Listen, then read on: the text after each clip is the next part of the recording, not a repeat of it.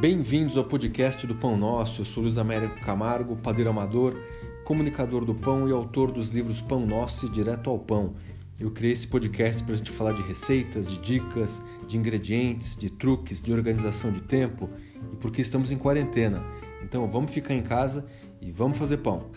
Minha dica de hoje é sobre o uso de açúcar, ovos, gordura, essas coisas que entram na massa e não são farinha, fermento, água e sal, que são os ingredientes mais básicos do pão. Muita gente me pergunta, Luiz, eu não vejo muito nas suas receitas você usar açúcar, você usar azeite, manteiga. Por quê? É, eu digo que eu uso sim quando fizer sentido, quando a receita pedir, quando fizer parte da característica desse pão. Eu, obviamente, gosto de trabalhar mais de um jeito minimalista: farinha, fermento, água e sal. E farinha, de repente, você pode variar, se é farinha branca, integral, centeio e outras mais. Porém, eu gosto de colocar esses ingredientes quando eu perceber que eles têm uma função. É, eu vou fazer aqui uma pequena digressão e com todo respeito. Se a gente pegar receitas antigas, a gente vai ver que em geral é, os pães feitos aí pelas titias, pelas vovós, com todo respeito, sem demérito nenhum, em geral traziam uma fermentação muito rápida, muito fermento em geral traziam sempre açúcar, sempre ovo, sempre manteiga, margarina, margarina não uso, tá? E outras coisas mais. Por quê?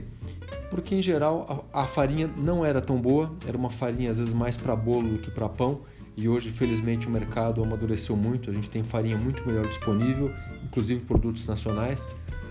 É porque a fermentação era muito rápida, então não tinha extração de sabor do trigo.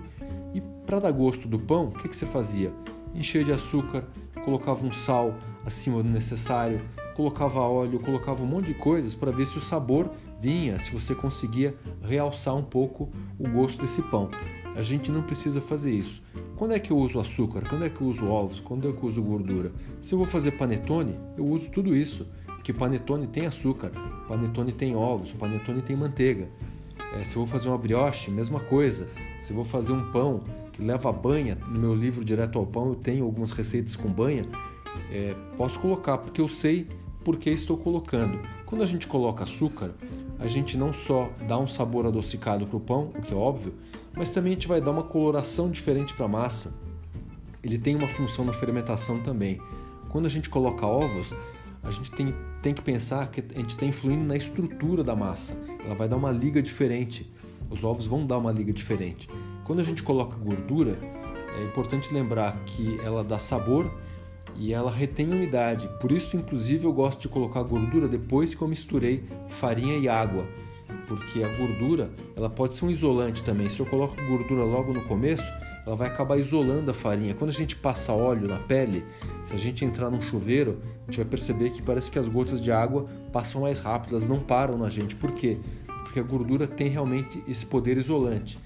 Eu prefiro colocar depois, porque aí depois que a massa já está feita com farinha e água, aí eu coloco a gordura e ela retém um pouco mais da umidade. Então no começo ela pode piorar um pouco a absorção da água, mas no fim, colocando depois da mistura inicial, aí sim eu posso reter um pouquinho mais de umidade. Espero tenha ficado claro.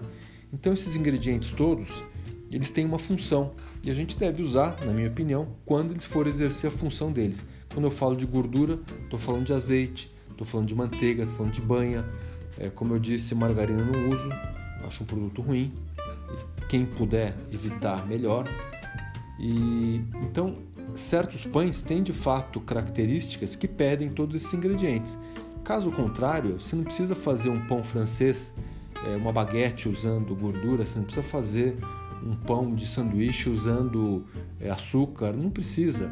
E até porque essas, esses ingredientes todos vão dar um sabor diferente no pão, não sei se você quer isso, e vão dar caloria. Para quem procura manter aí uma certa linha em relação à alimentação, é, de fato esses ingredientes todos são calóricos, eles vão mudar a, a, a parte nutricional do pão. Então, basta, podem usar, vocês podem fazer uso desses ingredientes, desde que eles façam sentido, desde que eles tenham uma função na receita que a gente quer. E desde que eles não é, maculem a, a, característica dos pães. É, não faz sentido eu ter um pão com fermentação natural, é, bem feito, seguindo todas as etapas, com uma boa farinha, se eu vou encher de ingredientes extras que vão mascarar o sabor do pão. Então, basta usar com sabedoria, basta usar tendo consciência do que eles fazem na receita. Então é isso, façam pão, aproveitem esse momento. Lembre-se sempre que um pão caseiro será sempre muito melhor do que um pão industrial. Até o próximo episódio.